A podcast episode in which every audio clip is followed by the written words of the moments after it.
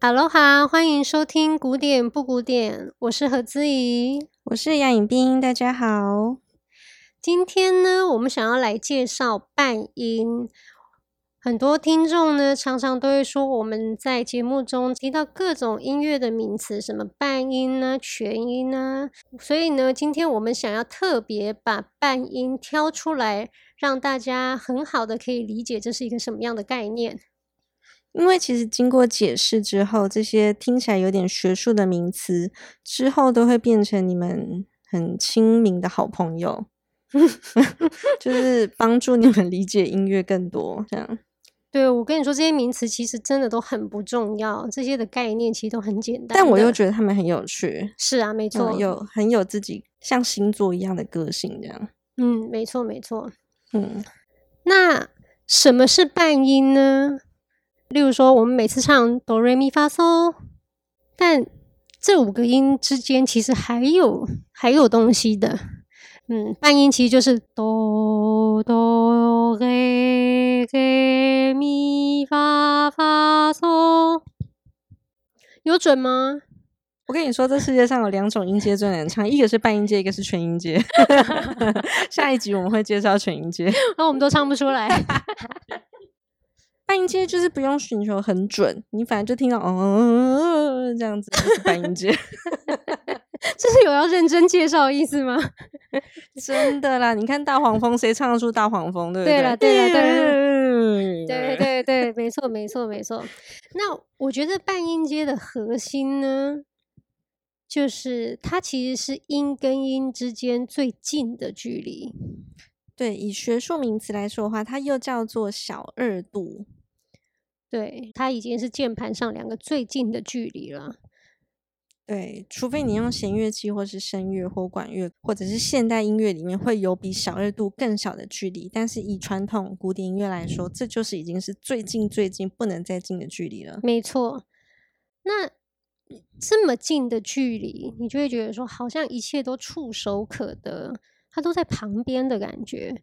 可是半音阶最神奇的地方，就是它表面上距离很近，音跟音之间的距离都是相等的，都是一样那么近的。可是，在演奏的时候，在乐曲里面，你会觉得它们是一个最遥远的距离。就是它看起来应该是一个最简单的音程，结果它听起来是一个最困难的音乐。嗯嗯，这样讲有一点抽象跟冲突，所以我们今天呢会会用很多。不同作曲家的各种半音阶例子，来让大家知道简单又不简单的半音。那第一首呢，我们想要放的是大家都耳熟能详的一首曲子，就是《大黄蜂的飞行》，是林姆斯基高沙可夫写的。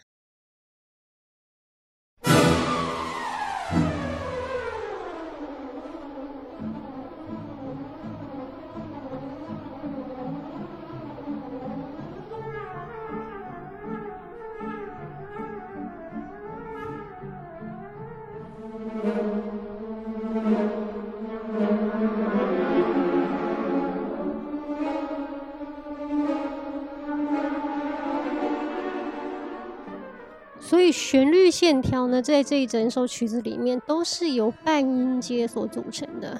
整首的半音阶很猛，大家有没有似曾相识的感觉呢？就是睡觉睡到一半，听到蚊子在叫，你觉得它就在你旁边，可是你一辈子都打不到它的那种很气的感觉。对，这一首就有这种感觉，对，就是嗡嗡嗡嗡嗡嗡，明明就靠我很近，但人呢，人呢，嗡个没完这样。哦，讲到这我就觉得蛮猛的，因为杨老师呢，他是一个听到蚊子会嗡，他已经睡得跟死猪一样，但还是会跳起来，然后把所有灯打开，不跟蚊子拼个你死我活，他是不睡觉的。我，今天就跟你耗上了，真的。其实这造成我蛮大的痛苦，因为我每次跟他睡的时候，我就也没爱管，反正你就把头包住睡你的就好了。但他一定要弄得那么大阵仗。我跟你说，蚊子一定会找到那个缝隙去咬你的。嗯，可能我跟你睡，还可以呼吸，它就会找到那个呼吸的空隙去咬你。嗯，可能我跟你睡的时候，蚊子专门咬你，所以我就比较 没有这个困扰。而且我听过一个谣言，就是你只要把灯一打开，原本是黑黑暗的地方突然变亮，蚊子就会停在墙壁上，所以我就很要把握那个马上开灯去打蚊子的时机。可是每次就是蚊子不一定有打到，但是我一定会醒哎、欸，我很困扰哎、欸，那反正大家都不能睡，就一起不要睡啊！我都希望蚊子是来咬我，不要不要搞到你。我会嘣这样弹起来，听到闹钟都不会醒的。对，但是听到蚊子，哇塞，忙俩工。下次大家那个闹钟声可以设成蚊子的声音，没有可以设成这一首《大黄蜂的飞行》。哇，我会躁郁症，我会气死，我会把手机打烂。所以半音阶就是蛮有这种效果的。你说蚊子的这种效果吗？因为它实在音跟音之间靠的太紧密了，所以会有嗡嗡嗡嗡嗡嗡的一种幻觉，这样。嗯。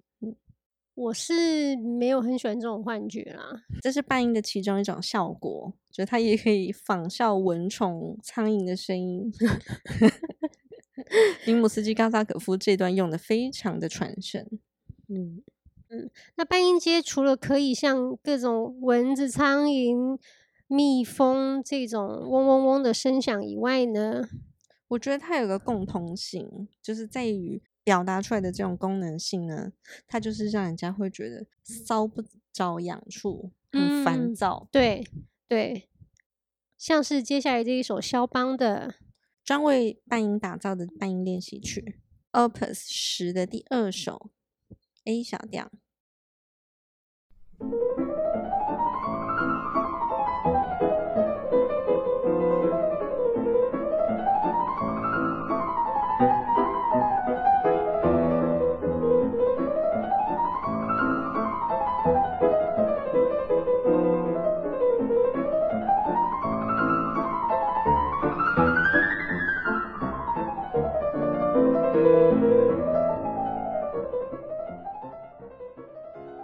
像这一首呢，我自己想到的画面就是，可能我在练钢琴，但是呢，有一有几只苍蝇粉就是盯上我了，然后就在我头附近这样嗡来嗡去，就是一直要搞我。很有画面。对，然后他们呢是有先讲好，就是今天一定要搞死我，然后很有漫画的感觉。对，所以呢，就是我往左边的时候，他们就会往右边飞；我往右边的时候，他就已经在你的后脑勺后面，反正就是搞到你很烦，然后一直这样缠着你，最后要把我逼疯。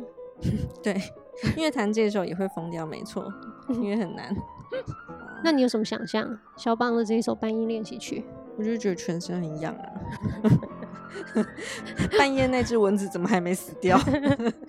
只有像洪七公这种等级的，就是已经两年没洗澡了，然后才可以吸引那么多苍蝇，好恶哦、喔！我想肖邦应该觉得我们非常可恶，因为他觉得应该是蛮优雅跟逗趣的。然后我们只想到一坨苍蝇在攻击我们。那现在帮肖邦平反一下，其实他写的半音阶，我觉得是非常美，而且很有肖邦个人的色彩。肖邦自己在所有作品，除了刚刚那首《蚊子之歌》啊，其实他所有作品里面，一旦用到半音阶，就代表这一段音乐是一段很不容易走的道路，是特别遥远的道路。嗯，这也是我觉得。说肖邦他其实可以是很幽默的，就像比较注重半音的功能性，像林姆斯基高萨可夫这样子。可是半音如果带进去音乐的内心世界的话，就会特别曲折，你永远找不到你要去的路。嗯嗯，你觉得好像前方的道路，嗯，每一步都算得很精准，应该。这样走下去会有一个方向吧，但其实就是你怎么走怎么走都是在绕死胡同。对，或者是你眼看着你的目标就已经在前面了，可是你怎么怎么走都是到不了呢？这是肖邦的华尔兹 Opus 七十第三首。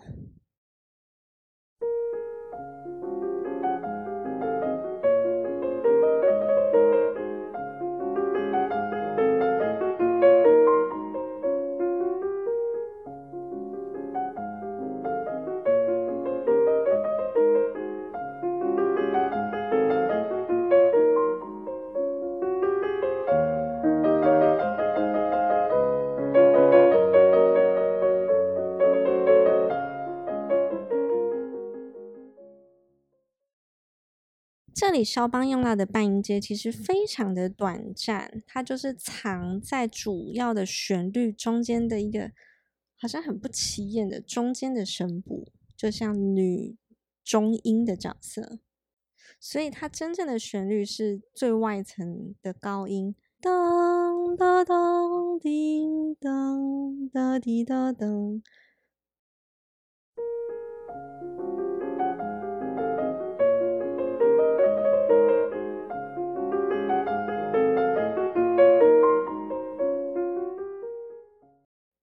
这个是它真正的旋律，可是如果只有这样子的旋律，好像听起来有一点点单调，所以它在中间好像着色一样的填进了半音节。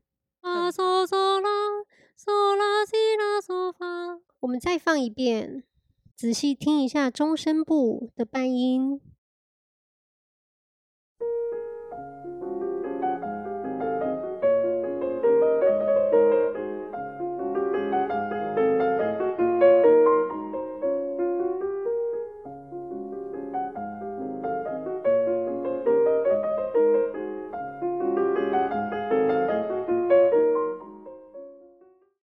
这首曲子加上了这个中声部的半音，简直是画龙点睛。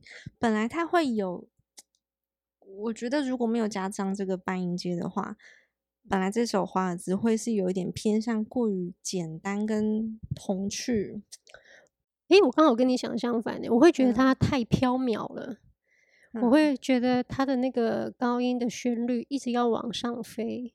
啊，嗯，可是如果加了中声部这个半音阶，适时的一直把它往下拉回来的时候，它就不至于飞的，会更平衡。这样，对，就是让这一首曲子有了重心。我真的是跟你想相反，因为我本来觉得高音部的旋律线条是很实际的，但是加上那些半音阶，就有一种奇想，一种做白日梦的感觉。嗯嗯嗯嗯。我真的跟你想相反，对啊，我就会觉得那个半音阶很像他内心的 OS，也像，我觉得他内心是很飘渺的，已经开始在做梦了，嗯，外面要保持一个端庄的样子而已，嗯嗯嗯嗯嗯。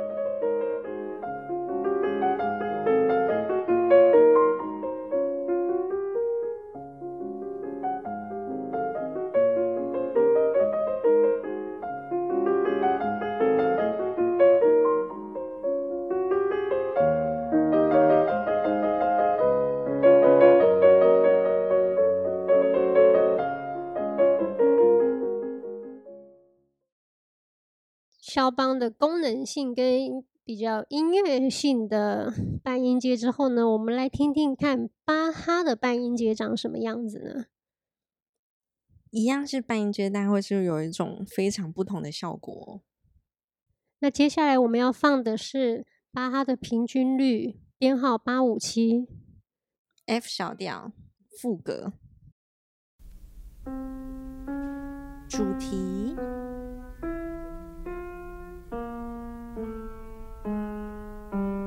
题进入。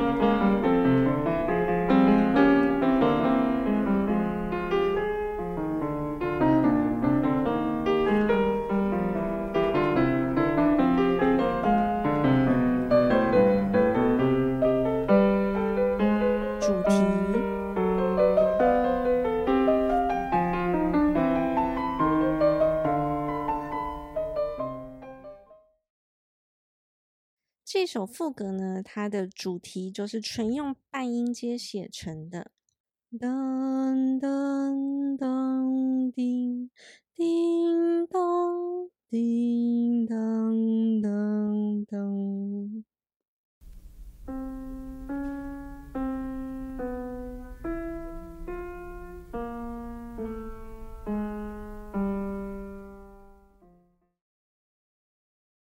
只有我刚刚唱的那一部分的主题是用半音写成的，剩余的对题呢，所谓的对题就是跟主题对唱，有一点像是另外一个对抗的声部，它就是用一般的音阶写成。我觉得这两个相比起来的效果，半音的主题就会很蜿蜒，好像在沉思，不知道往哪里走。而相对节奏又比较快，主题也比较明确的对题，它就会好像在催促着主题赶快走，赶快走。半音的主题是蜿蜒着走的，而对题就是走直线。我们再听一遍看看。好，一刚开始单手进来，这个主题是半音阶。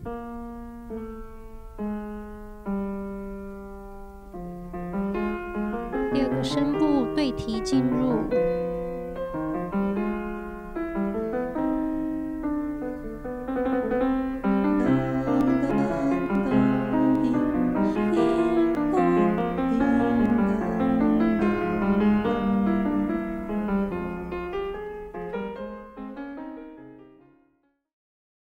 这就是半音。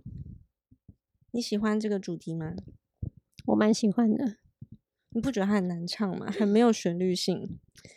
它一直让我觉得有一种介于地狱跟人间之间一种交界处，对，一种如履薄冰的感觉。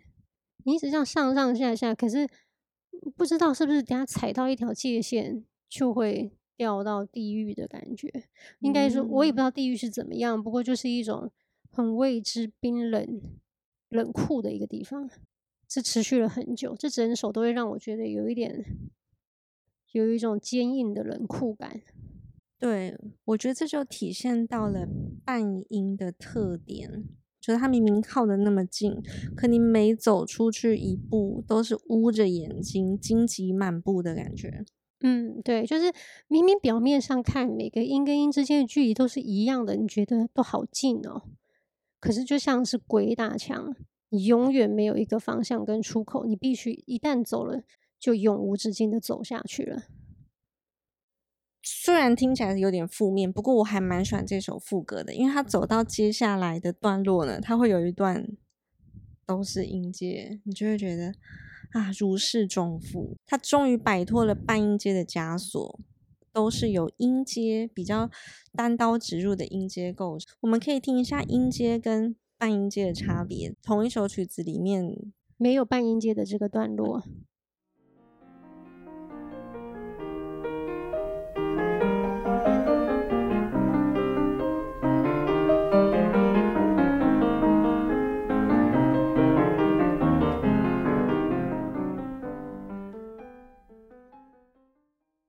这段很美，嗯，那太美了。就是这段好像那个人性的温暖、七情六欲，你会很想念这一些属于人世界有的这种这种感觉跟感情。对，因为等一下又要回去地狱了，又要回去冷酷的半音阶了。这一段好像是他在经过这么长久的自我摸索、探索之后，终于找到一个比较光明的地方。嗯，或者是一个一段美好的过去，这样。虽然就是比较光明或美好过去，不是纯粹的幸福的，它也有它的伤痛或什么之类。不过这是属于人类世界的感情，不再像半音阶一样一直鬼打墙，总是冷酷坚硬的感觉。对。那听完了巴哈的半音阶特色之后呢，那我们来听听看贝多芬他的半音阶长什么样子呢？这段半音阶，它使用在非常有名的钢琴奏鸣曲《悲怆》的低乐章慢板。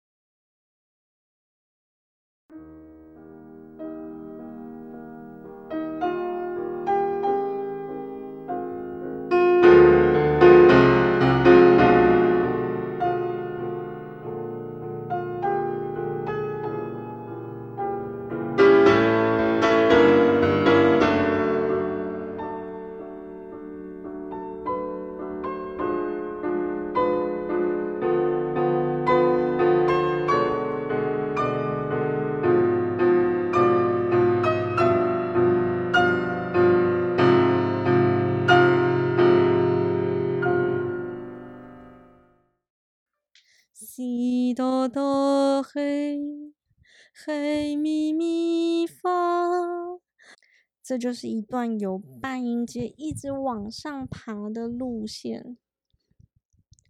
像是贝多芬的半音阶呢，就是很可以体现到他亦步亦趋，死也要往上爬，然后往上爬一步是无比的艰辛困难的，重重重，很重。对。真的就是有各种的重量。你看半音阶，它明明是一个很近的距离。你在演奏贝多芬的时候，你弹到它的半音，你要让这个半音跟半音之间的距离是非常非常难达到的。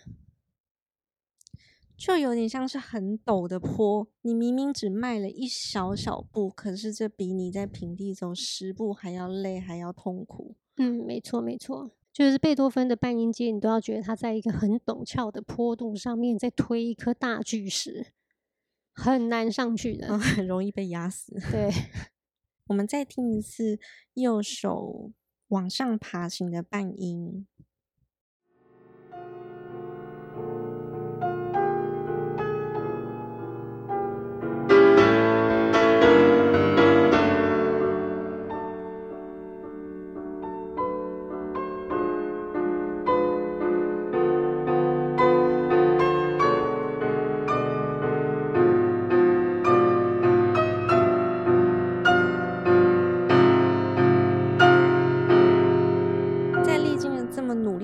上爬行之后呢，接下来就是一连串的半音阶往下坠。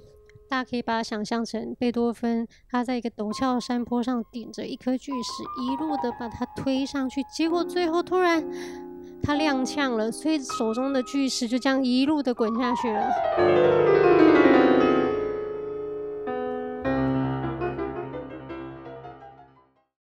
那他人有跟着掉下去吗？嗯，可能没有 哦，那就好。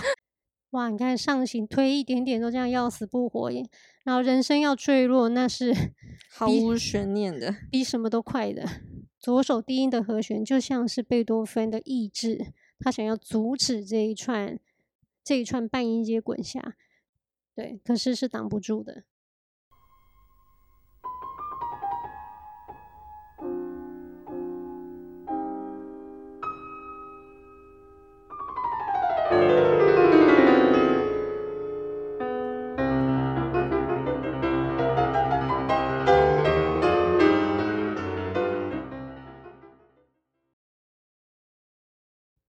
在经过这一段非常戏剧性、很波折的往前又坠落之后，这首悲怆奏鸣曲会展开接下来的快板乐章，是告诉你他是怎么跟命运搏斗的。那我们今天就只放这个慢板。今天因为主题是介绍半音的关系，所以我们就不往下播了。介绍完贝多芬之后，我们要来听他一个非常崇拜贝多芬的他的德意志同胞。讲德语的同胞哦，对，我们要来听听看舒伯特一样在他的钢琴奏鸣曲里面使用的半音。今天要介绍的是舒伯特的钢琴奏鸣曲编号九五八第一乐章的发展部，他一样用了非常多的半音。那大家可以听听看舒伯特。虽然很崇拜贝多芬，不过他也是非常有自己的风格，他要找到自己的路。他的半音阶其实又那么的独特，嗯。